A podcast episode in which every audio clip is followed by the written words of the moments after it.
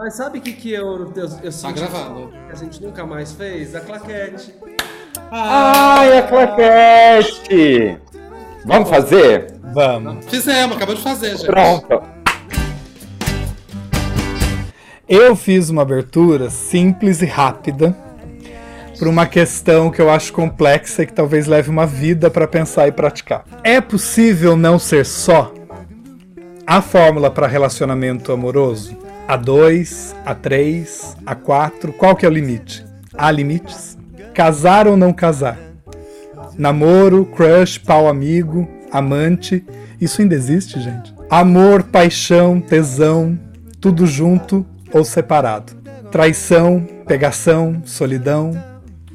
Como relacionar-se? O que é relacionar-se? Seguir o padrão, aceitar a norma, romper com tudo. E aí? O que é o tão buscado, simultaneamente rejeitado e sem dúvida sempre questionado relacionamento? Dá para ser aberto?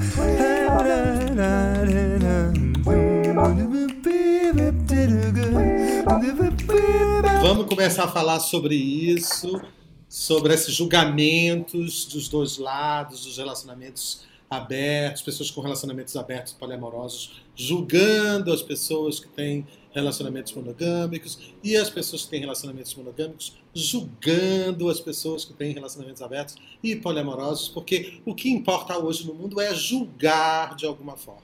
Se você não julga, você não está up to date, você não está in. A relação é com julgamento. Não... Exatamente. Tá todo mundo casado com julgamento, uma relação monogâmica e fiel com julgamento. O resto a gente depois. E aí, vocês têm que experiências Eu- eu de relacionamento para me dar? assim? Vamos lá. Pra mim é ótimo. É, gente, Olha, eu sou uma eu- pessoa que não tem muita, muita, muita experiência eu na só, área. eu só tive monogâmico também. Experiência. Olha, eu. eu Mas a ah, gente vai trabalhar com a verdade ou a gente vai falar dele? a gente vai trabalhar com a verdade. A gente vai falar o que o relacionamento era de verdade ou aquilo que a gente imaginou e idealizou que ele era e fingiu que ele Era era. pra, era vir de personagem hoje. Mas não, mas eu não tô Não. entendendo o julgamento de quem disse que tinha um relacionamento monogâmico. Eu não tô entendendo isso. Não, Eu porque achei- o julgamento é. julgamento, trabalho com fatos, trabalho o quê? Tem, tem, tem o Eu memória. não tô falando de julgamento, gente. Eu nunca tive um pacto Entendi, não monogâmico. E eu gostaria de ter. Eu gostaria Ah, de você ter. nunca que- teve eu um tô pacto não solteiro, não tá rolando. Eu, depois que.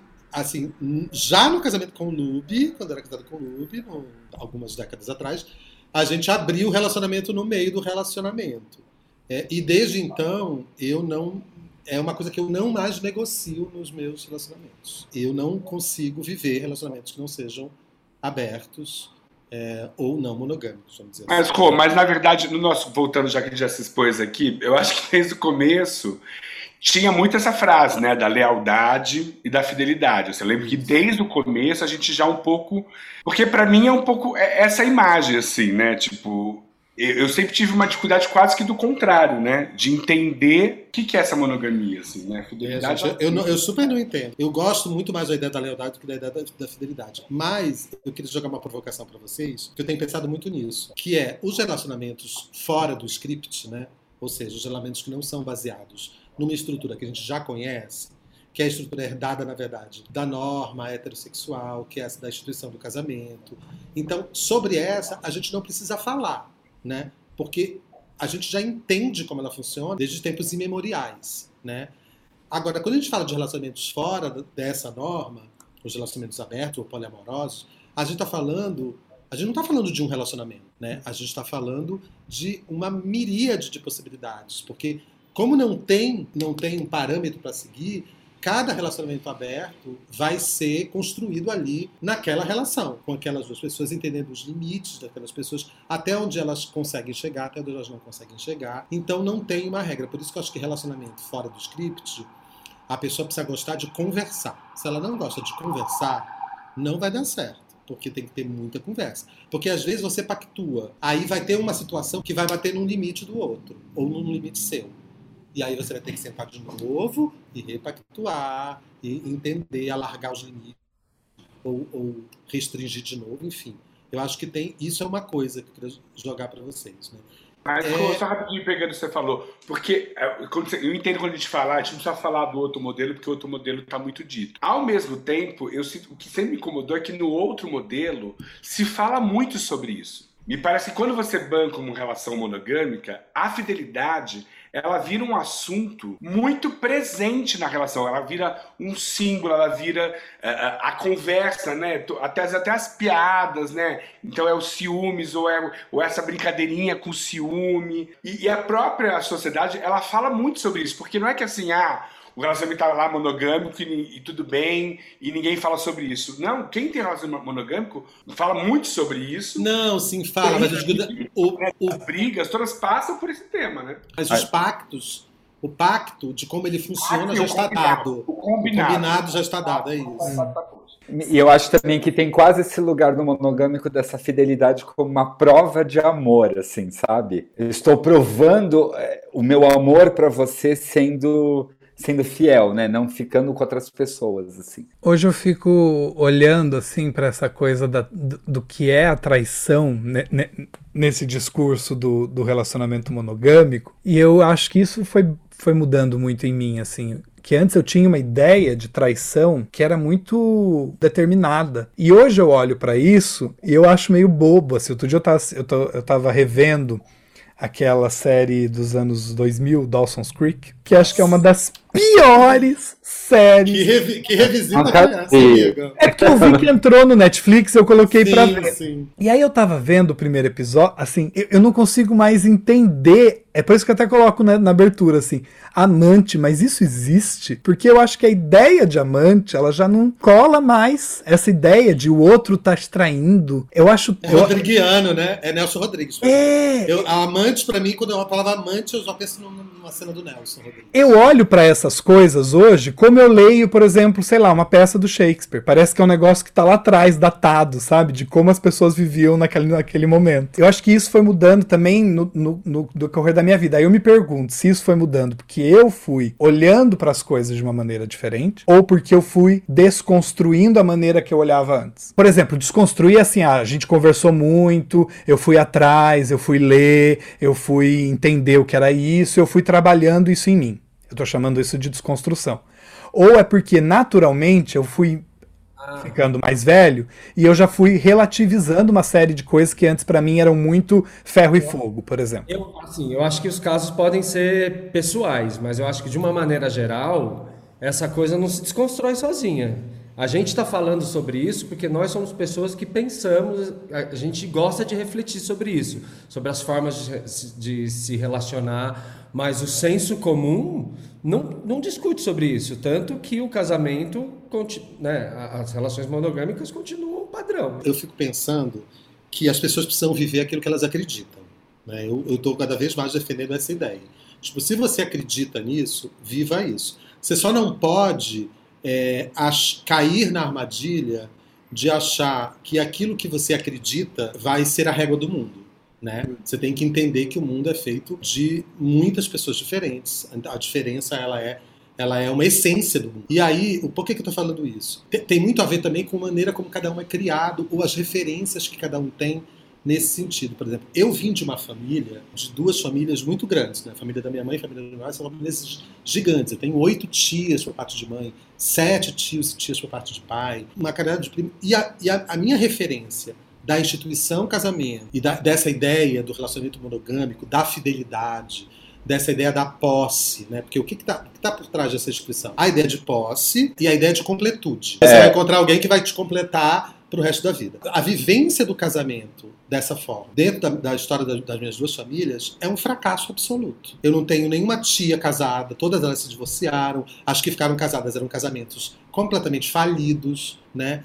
E aí, os meus pais separaram. Eu era muito novo, eu tinha 12 anos. Então, naturalmente, para mim, eu olhava já para aquilo e, e, a minha própria, história dizia que aquilo ali não. Como é que isso pode ser a regra se não está funcionando para nenhuma das minhas referências, entendeu? Agora, eu entendo também alguém que vem de uma família que tem um casamento de pai e mãe de 30 anos, bons casamentos, casamentos com uma cumplicidade que as coisas vão se transformando, obviamente, mas isso existe.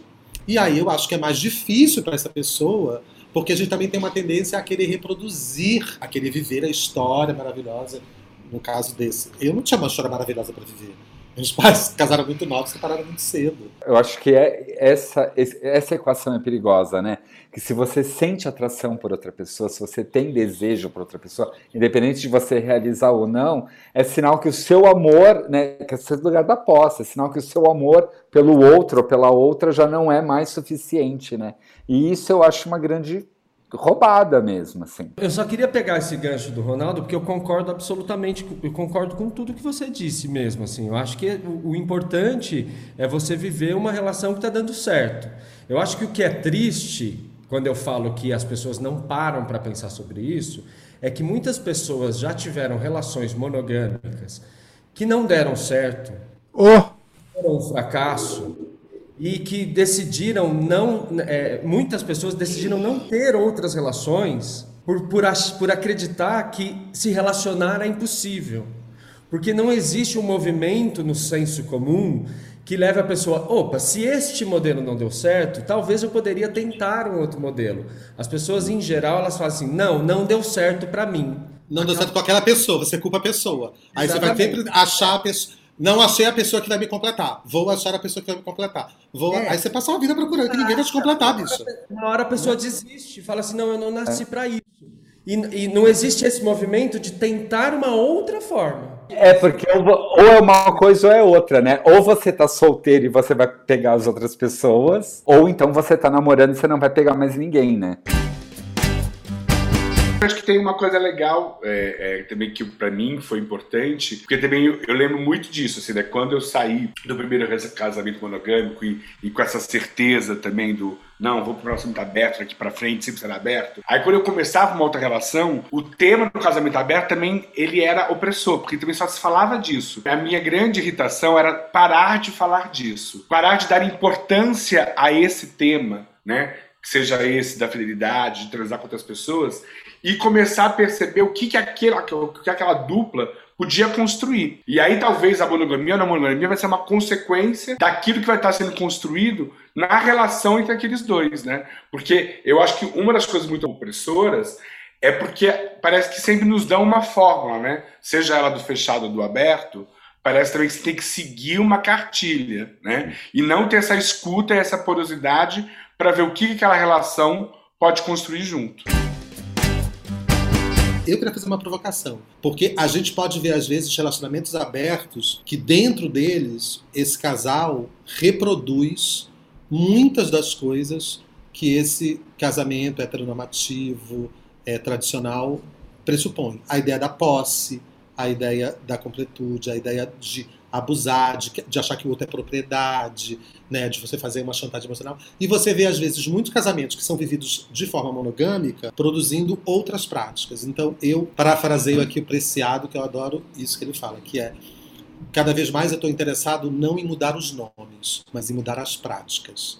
Né? Então, eu não combato mais a ideia de, tipo assim, a pessoa quer dizer que quer casar, o casamento. Casa, gente. O problema não é o casamento, o problema são as práticas envolvidas nessa instituição. Se a gente conseguir outras práticas e ainda quiser chamar de casamento, beleza. Se quiser chamar de outra coisa, também é muito bacana, porque a linguagem é importante também para redefinir o mundo. Eu estou mais interessado em como você está vivendo internamente.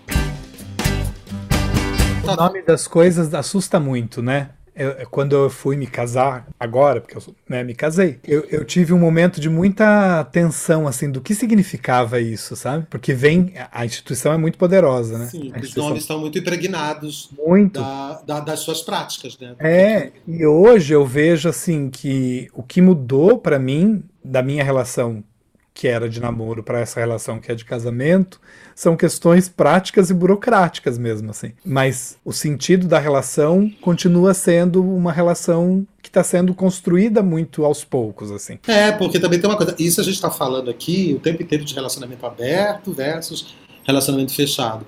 Mas ainda estamos operando nessa lógica normativa que define que o afeto, né? Porque quando a gente geralmente quando a gente fala de relacionamento aberto versus relacionamento fechado, a gente circunscreve essa abertura ou esse fechamento no quesito sexual. Então, de alguma maneira, a gente continua reproduzindo a ideia do afeto dentro de uma lógica normativa. Não dividimos afeto. Podemos dividir o corpo, é. podemos dividir o desejo, mas não dividimos o afeto. Eu, por exemplo, nunca consegui viver uma relação poliamorosa. Não sei se eu não consegui viver, porque eu não encontrei um parceiro que estava disposto. Mas às vezes eu fico pensando que talvez se eu encontrasse essa pessoa disposta a vivenciar um relacionamento poliamoroso, talvez eu fosse barrar em coisas muito profundas minhas, que tem a ver com abandono, tem a ver com essa ideia de, de que de, de, de o afeto ser um lugar que te que te coloca no mundo. Fala assim, ah, eu tenho a certeza deste afeto, este afeto então não posso dividir, porque... E é uma posse, né? A gente está falando de posse também, né? É a posse do afeto, né?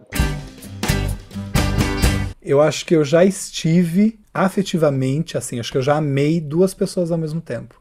Mas eu não tinha, na, naquele momento, hoje eu olho para isso, eu não tinha, dentro da minha racionalidade, a possibilidade de que isso pudesse acontecer, entende? Mas você tem isso hoje? Você conseguiria dar conta de viver isso hoje? Não sei, não, não, não cheguei nesse lugar do dar conta, tô falando de outra coisa. Tô falando assim que eu, eu hoje olho para trás e eu sei um momento da minha vida onde eu acho que eu amei duas pessoas. Igualmente, não igualmente, né? Mas que eu amei duas pessoas. Mas naquele momento eu não não passava pela minha cabeça que isso poderia acontecer. Então eu olhava para isso e eu achava que não, que eu que estava fantasiando, que era que eu tinha que escolher, que eu tinha que entender quem era mais e quem era ou menos. colocava esse sentimento em outro lugar, né? Transformava outro num amigo. Sim, né? ou, gente. É o ou do binário. Muito, ou, ou, ou visualizava tudo que você tava, né? Não, realmente não amo esse. Parecia que não podia caber, né? Alguém tinha que. Precisa resolver. Não tenho ferramenta para dizer assim, como que eu faria esse relacionamento acontecer. Eu olho para os relacionamentos poliamorosos e eu fico curioso, assim, de entender como funciona. Eu também. E eu, e eu conheço gente que vive relacionamento poliamoroso e eu sei que é verdadeiro, né? Porque muita gente diz que não, que é só uma. Que, é, que o amor tá num companheiro e, e o tesão tá em outro. Ficam buscando essas binaridades horrorosas é. da norma, assim. Ou relacionamentos com né? mais pessoas, né? Relacionamentos. Sim. Porque dizer, o relacionamento poliamoroso ele pode ser. Você pode viver afeto separadamente, né? E você pode conjunto. ter um trissal, um quadrissal. Para mim, sempre foi mais fácil entender o poliamor. Assim. Eu tenho uma história clássica de infância, né? Que na festa junina, aproveitando que a gente tá no mês de junho, né? Eu era o Pedro, né? Porque na, na quadrilha tem isso, né? Que o Pedro rouba o, o, a noiva do João, né? Uhum. E aí, na escola, na frente de todo mundo, quando a professora pediu fazer isso, eu roubei o João e a Maria. Eu roubei, a gente fugiu de trisal. E eu lembro de todos os adultos rindo na escola dessa situação. Você já vanguarda propondo aí um trisal junino. Para mim, por algum motivo, que também é muito essa coisa do parâmetro, né? Meus pais são casados até hoje e tal, mas de alguma maneira uh, sempre fez muito sentido ter mais pessoas. Né? Para mim sempre foi muito fácil estar, inclusive, em qualquer uma dessas pontas dos triângulos. assim. Para mim sempre foi mais difícil imaginar no casamento mais normativo. Né? Mas eu acho que, é, para mim, era muito fluido. Eu tinha quase que lembrar o, a, o outro jeito para não ser assim. E isso muito na prática, na, na, na vivência, me era muito de boa em qualquer situação ter essa, essa soma, assim. Uhum. Só que tem essa coisa, você tem que encontrar os parceiros, você tem que encontrar as pessoas, né? Que, que, topem isso também, que isso. E também não precisa forçar isso acontecer, né? É muito. Eu já vivi isso, por exemplo. Uma relação onde o, o outro ele fingiu que era ser natural, assim, no sentido assim, quero isso também. Mas no fundo é estava querendo porque achava que eu não queria de outra forma. E, e, e eu não sei, assim, porque tem duas coisas que me incomodam. Uma é o folclore que a gente vai colocando em cima dos tipos de relacionamento, tanto o relacionamento aberto, poliamoroso, quanto os relacionamentos monogâmicos. Né? Eu fico profundamente incomodado com a leitura de que relacionamento aberto é uma desculpa para putaria. Essa frase, é, esse senso comum está muito assim. Eu vejo muito em todas as discussões. Elas acham, deve achar isso, que assim, no que você pactua que é aberto, deu dois minutos, você já está na rua trepando e que você sai, você só pensa nisso. Gente, a gente vive uma vida. Para mim, sempre foi uma possibilidade que é quando eu me deparar com esta situação, a situação onde eu me ver com vontade, um outro que eu encontrar ter vontade, e a coisa puder acontecer, eu não trabalhar em duas chaves que eu sempre abominei, porque eu vi isso na minha família inteira, que é a traição e a culpa depois. Eu falo assim, não, não precisa viver esse momento que é um prazer dessa forma, então eu prefiro pactuar que é possível. É, o casamento monogâmico já foi muito testado, né? Como diria nossa amiga, uma cientista. E é muito. A sensação é que ele realmente ele é muito sufocante. Sobretudo porque ele vem carregado. A questão não é você estar só com uma única pessoa, mas a grande maioria das vezes, né, o relacionamento monogâmico ele vem carregado de tudo isso que a gente vem falando aqui, né? Não é o casamento monogâmico que é sufocante. É. São as práticas que a gente herda da heteronormatividade. Sim, sim, e que a gente pode reproduzir numa, numa relação aberta, inclusive. É. Sim, porque, Acho que, porque acho que tem uma coisa que é tem que ser, tem que ser assim. É, é, eu acho que não é se é monogâmico ou não, é porque tem que ser assim. Não, mas, é, é, mas então, mas é que, é que, também, também parece que também só existe um único modelo de casamento aberto. Quando eu falo da coisa da regra, é uma coisa assim, se você também não tira um pouco essa tensão, isso também é uma coisa muito engraçada, né? Porque o relacionamento, apesar de ser monogâmico, a cobrança é geral. Tá todo mundo olhando se você. Né, existe uma pressão para que né, não é só uma conversa entre os dois que estão envolvidos, né? As pessoas comentam, as pessoas falam, as pessoas, né? É, é, é todo um, um, um, cerco que vai desde uma piada, desde de uma de uma vigília, de um comentário maldoso, o tempo todo rondando essa história. Então parece que isso não se dissolve no, mas sabe que eu acho que essa, essa cobrança ela acontece para os dois lados, porque eu vejo muita gente também de olho no relacionamento aberto alheio, dizendo assim: ah, vamos ver se isso está dando certo mesmo, vamos ver se até onde vai, vamos ver até, vamos ver quem para primeiro, vamos, sabe assim? É quase uma praga, gente. O povo fica botando é, praga no relacionamento exatamente. alheio, né? E eu fico pensando também o quanto é maravilhoso. Eu tô ouvindo a gente falar e eu queria muito né, dizer para o público que a gente não está vivendo relacionamentos perfeitos, porque senão pode parecer que a gente está super resolvido, né? Nossa, jamais. Tudo maravilhoso. Eu não tô nem em relacionamento. Já começa eu, aí. Eu, só, eu tô vivendo, eu tô vivendo um relacionamento possível, numa vida possível. Que é, pode ficar, se pode se tornar impossível amanhã. Sim. E tudo volta para mim para a palavra julgamento, né? Porque aí a gente vai destrinchando. Ah e daqui a pouco, se a gente toma cuidado, a gente tá julgando, né? Porque é isso. Se o seu relacionamento já começou aberto, se você tentou salvar o relacionamento, abrindo ele, gente, deixa essas pessoas mudarem no percurso. Se é uma tentativa de salvar, que lindo. Se não é nem para salvar, se é uma tentativa de reinventar, que lindo. Cada vez mais estou preocupado assim em desejos para as pessoas para de olhar para o lado, assim, para de idealizar, porque também todo, todas essas coisas das redes sociais, o Instagram, é feito para isso, né? É, a, isso não é a vida real, gente. As pessoas editam. Porque é isso, como a grama do vizinho é melhor, eu preciso achar um ponto falho ali. Vive o seu, gente. Cada um sabe o seu buraco, cada um sabe a dor e a delícia de ser o que é, já dizia Caetano Veloso. A gente está dizendo um monte de coisa, então, só para dizer que na teoria tudo é fácil, mas na prática é muito difícil. Oh! Pra dizer que, de uma maneira geral, nós curtimos sim o relacionamento aberto. Então, se você tem uma relação com o programa Curadoria, traga outras pessoas.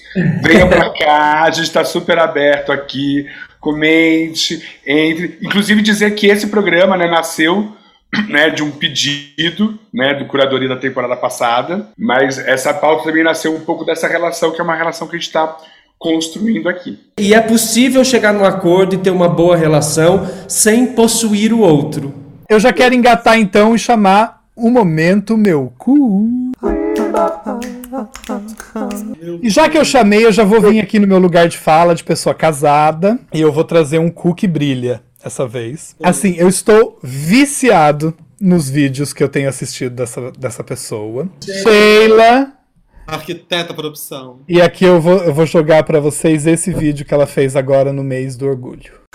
Você deve parar de falar que respeita, mas não aceita casamento entre pessoas do mesmo sexo. Essa pauta é mais ultrapassada que ainda usar pochete em 2021. Respeitar alguém que faz ou não parte da comunidade LGBTQIA+, não torna diferentona que fez uma grande caridade pro mundo. Você não faz mais sua obrigação como pessoa que vive em sociedade e precisa respeitar o direito do próximo de ir e vir sem precisar do seu consentimento. Quem tem que aceitar ou não a união entre duas ou mais pessoas do mesmo sexo é a pessoa que foi pedir em casamento. A sua opinião aqui não vale nada. Sheila Cristina. Contra o casamento de gays, héteros, lésbicas, ou seja lá quem for, porque detesta festa cafona. Gente, eu amo muito, eu amo muito quando ela fala, porque a única pessoa que tem que aceitar um relacionamento entre duas pessoas do mesmo ah, sexo é a pessoa que foi pedida em casamento. Então, Sheila Cristina, maravilhosa, ó. Beijo pra você. Gente, o meu cu também é cu que brilha. É meio óbvio, mas acho importante falar. O meu cu que brilha é a manifestação que aconteceu no Brasil, na verdade, no mundo todo, fora Bolsonaro, e, e a manifestação pró-vacina, que a gente está chegando num limite que não dá mais mesmo assim. Então, o meu que brilha é para todas as pessoas. Eu não pude nessa, eu fui na outra, para todas as pessoas que puderam ir me sentir representado, para que a gente tire esse monstro do poder. O meu cu, é, eu resgatei um ditado da minha avó, que eu nem sei se existe, mas ela falava isso muito. O tímido não caga bem. Que ela falava isso porque que eu tinha muita dificuldade de fazer cocô fora de casa.